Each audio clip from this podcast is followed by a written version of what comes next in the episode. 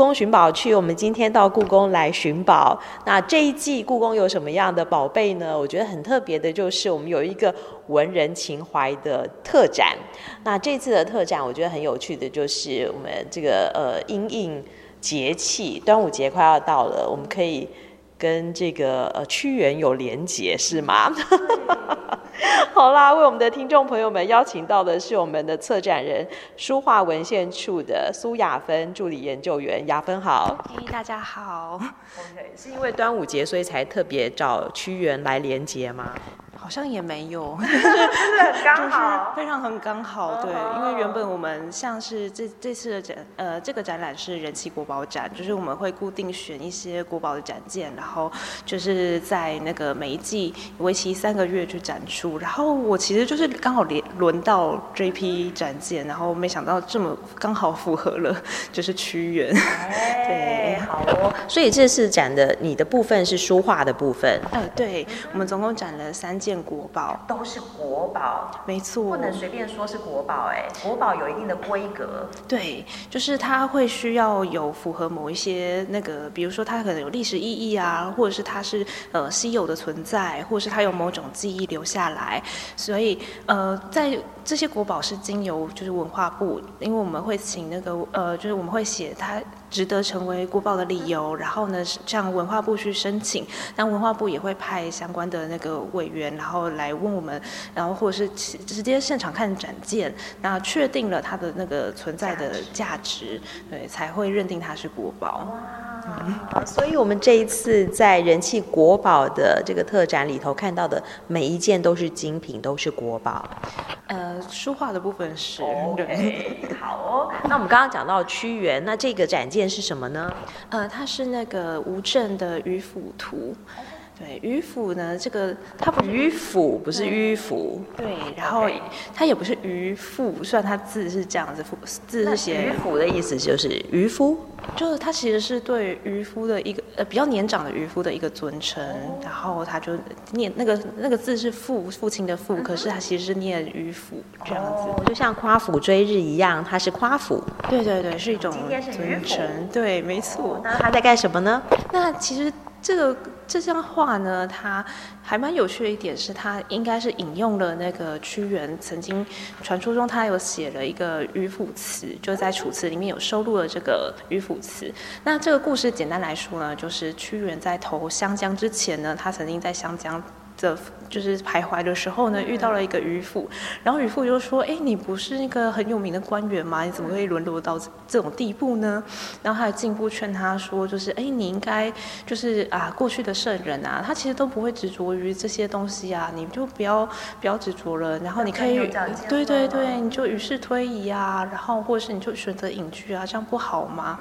对，那屈原就说啊，我宁愿葬身在那个湘江的那个鱼的肚子里面。”这也是渔夫，对，对，他宁愿葬身在那个湘江之中，然后他也他不愿意同流合污，对，然后渔那个渔夫听完就就是哈哈大笑，然后就就乘船就走了这样子，对，这个故事文本是这样。那在这件画作中呢，就是我们也可以看到，他就是画了一个呃，就是有有一艘船，然后船上呢是有那个一个很看。操桨的童子，对，操桨的童子没有，因为我一直很想说他有那个米老鼠的那个发髻，他、哦、其实很可爱，注意发髻耶，对，因为其实那个。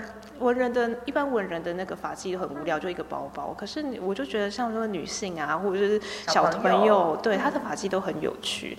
对，那就是在那个船尾那边呢，就有一个就梳着米老鼠发髻的那个小童子在那边划桨。然后在船上呢，他其实也不是渔夫，因为其实在吴镇，吴镇这个人他画了很多就是跟渔夫相关的那个作品。那他其实都是真的画渔夫，就是有有那个渔夫。渔夫的形象就是他真的戴个斗笠啊，然后是拿着那个钓竿的一个形象。可是，在我们院内的这一件呢，他并不是，他就画一个文人，然后坐在船上，然后再回望。你怎么知道他是文人而不是渔夫呢？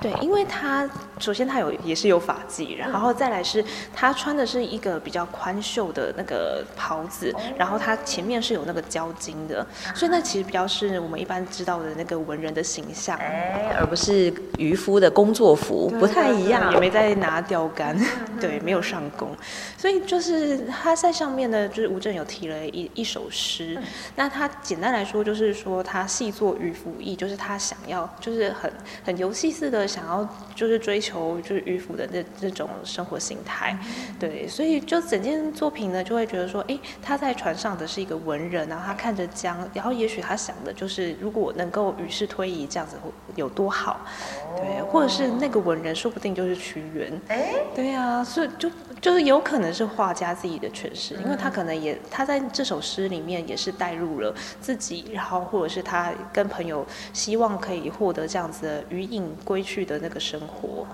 对啊，所以我觉得这件作品真的蛮有趣，因为它是也很是很难得的一件山水画，是画夜景。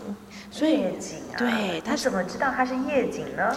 因为呢，就是他首先他其实非常在意那个就是山石之间的那个呃光影的变化，对对对，然后以及说它颜色相对是比较深的。然然后呢，它其实像夜晚的时候，就是在江边，也许会有起雾的那个状态，所以我们就可以看到，哇，他是画家是非常有层次的，就是可以看到远方的那个就是。就是那个树啊，会越来越模糊，然后有一种好像雾在流动的那种感觉。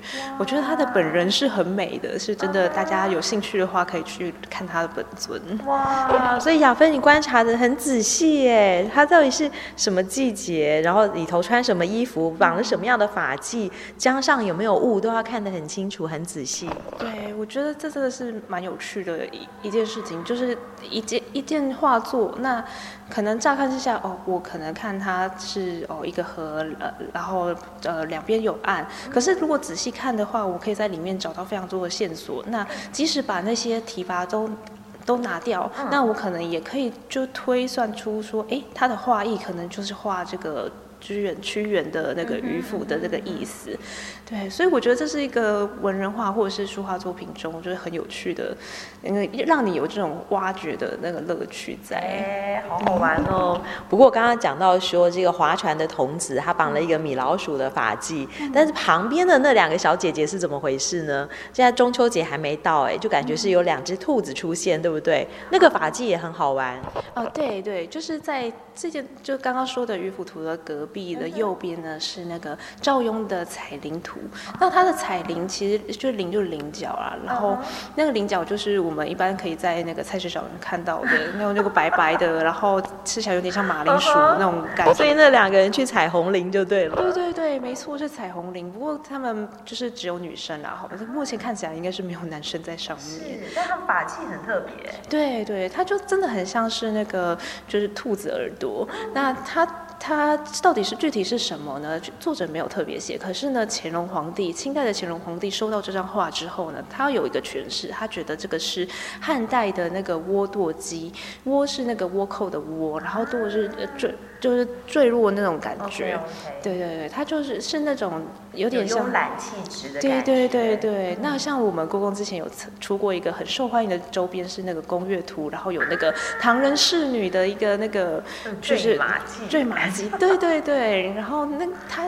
就乾隆皇帝推测说，画家要画的是这样的东西，对。可是我觉得，嗯，好像跟实际的那个法纪有有点差距，就可能也是文人的想象吧，因为他们就是元代到汉汉代差了有点远，有点远，对。对啊，好，所以你刚刚讲到这个是赵雍的彩菱图，嗯，赵雍听起来好像有点熟悉耶，他何许人也？哦，他其实就是一个呃书画二代，就是二代啊，对啊，二代，因为他的初代呢就是。是元代非常有名的赵孟頫，他爸爸是赵孟頫，是他是赵孟頫，虽然一般人应该不知道他是谁，但是简单来说，他就是也是宋代的皇室的后代。然后呢，他在就是在书画上面就非常有名，因为他对他成就非常高。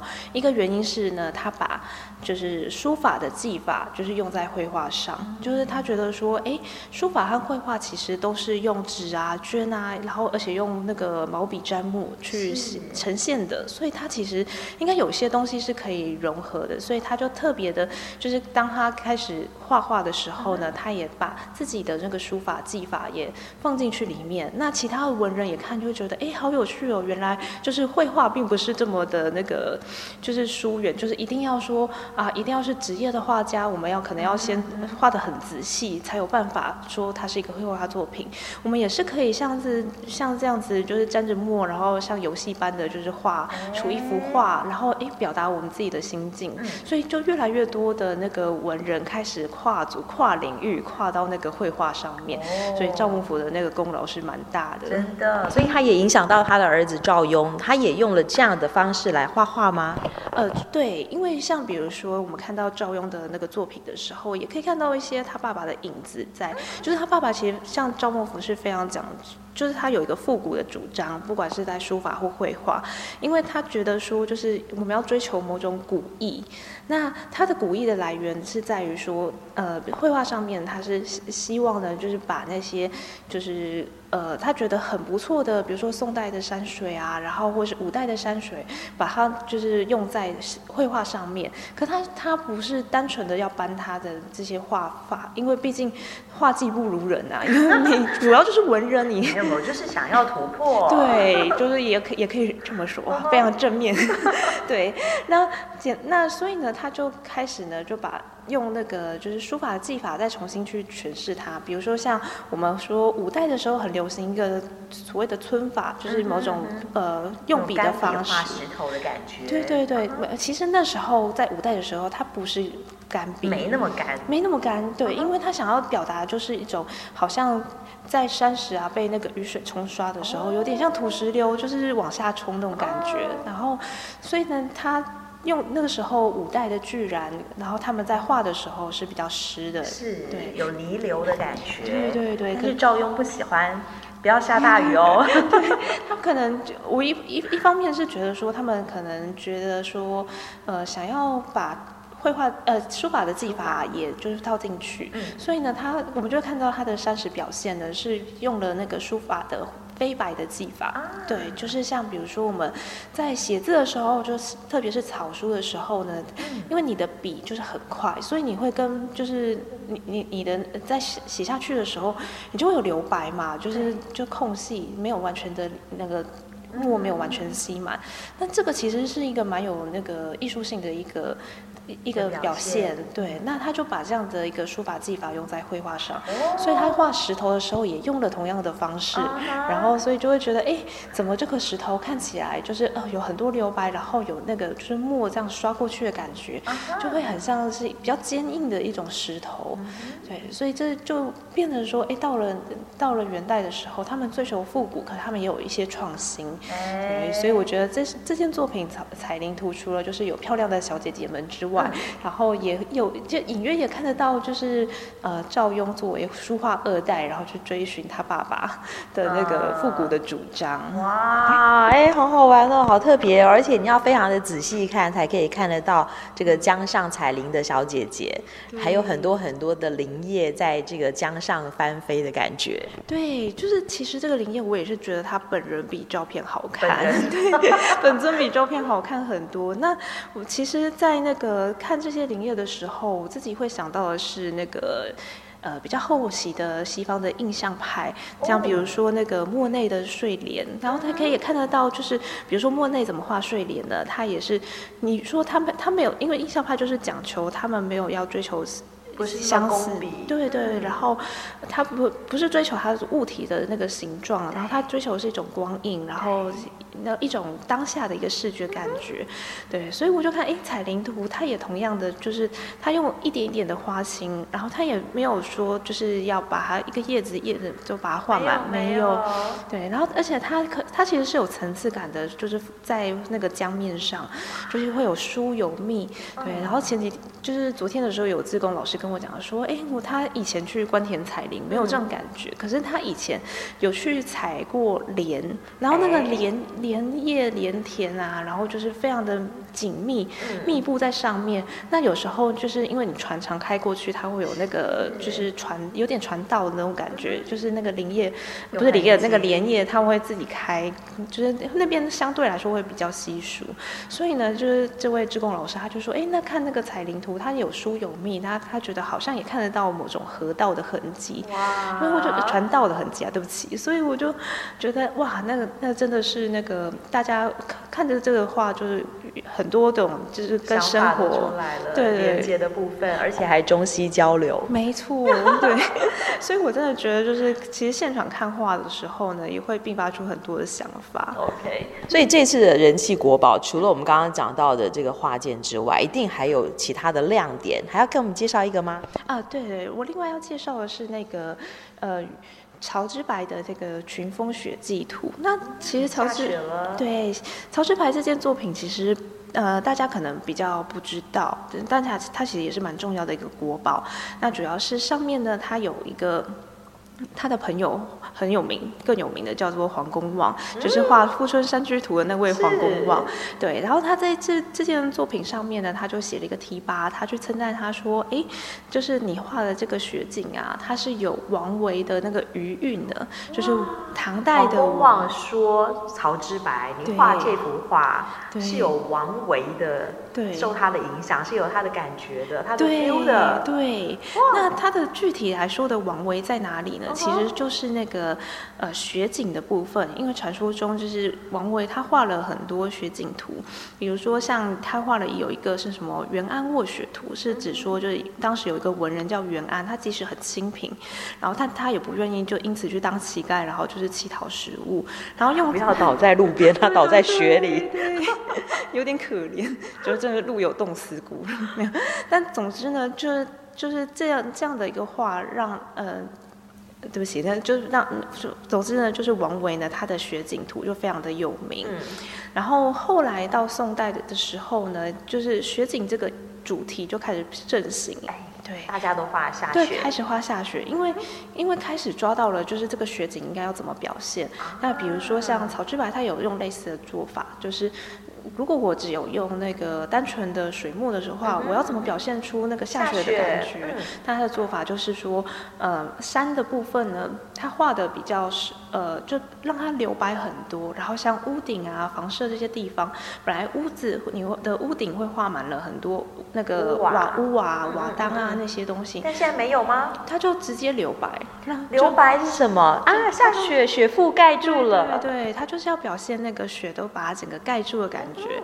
那其他的地方，就比如说它的那个呃天空，然后或是它的水，都全部用那个淡墨去晕染它，去映衬了那个雪的雪地的那个感觉。对，然后这样的技法呢，到了元代的时候，哦越也越来越盛行。像那个黄公望他自己也画了很多雪景的图，因为他就被衍生成是一种文人风骨啊，然后文文人的一个意象。所以这件作品也很有趣的一个地方是说，一般我们的山水画。因为为什么会想要画山水画呢？因为想要可观、可游、可居。就当它挂在家里的时候呢，你会希望那个山水是可以进去的。对，那其实，其实这幅画有没有这样的功用呢？它是有的，它里面它可以看得到里面有那个路径啊，但是。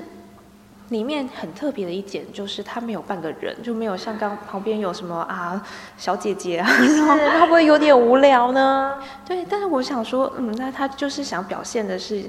一种画意，然后那这个画意其实乾隆也有发现了，是是又是那个我们的故宫。乾隆又看过它了，对，因为毕竟那他又留下了一些什么墨宝在上面了。没错，毕竟我们就是故宫都是乾隆的 一些遗传，对，所以呢，总之这幅画乾隆又看过了，所以他就化用了一一个我们很常听到的一个句子，就是“千山鸟飞绝，万径人踪灭”，就这句唐诗，然后他江雪出现了，对，江雪就。出现了，然后他化用了这首诗，然后另外自己再创作了一件作品，这样。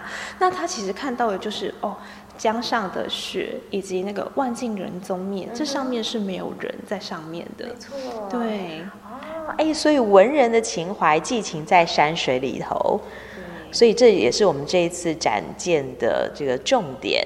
嗯嗯，好特别哦，所以欢迎大家来看看，亲眼看看，会觉得比。我们这个纸上谈兵，在节目上头听，或者是光看这个报道、看照片来的更精彩。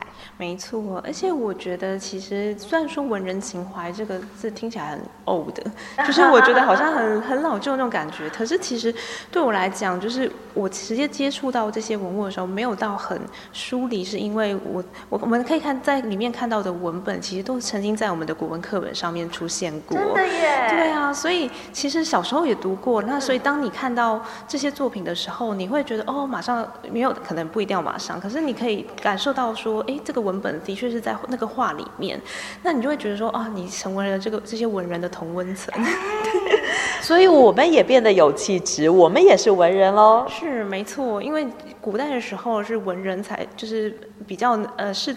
当时识字率不高，所以呢，就是读书人是很少的。那虽然因为科举考试开了之后呢，就是。能读书的人就不限于那种有钱的贵族，然后一般的平民也可以读得了。但是那也是你必须要饱读诗书，你才有办法马上可以看得出来说这些作品在画什么。那因为我们现在有也 有那个就是国文课本，过去读的国文课本都看得到这些东这些课文，然后现在到现场看书画的时候，我相信一定更有感觉。真的，我们也可以跟这些文人做连接。OK，好，欢迎大家赶快到。我们故宫南院来看展，那像这样子的人气国宝展，它从什么时候到什么时候呢？呃，它是从五月八号开始展览，然后已经开始了。对对，然后会度过端午节，然后到八月的时候结束。哦，对，所以可能大家要赶在中秋节，赶在下雪之前来看哦。啊，没错没错，欢迎大家来，然后呃一起来看看这些文人，然后一起来当他的同温层。OK，今天也非常谢谢雅芬给我们做介绍，谢谢你哦。好，谢谢，谢谢，拜拜，拜拜。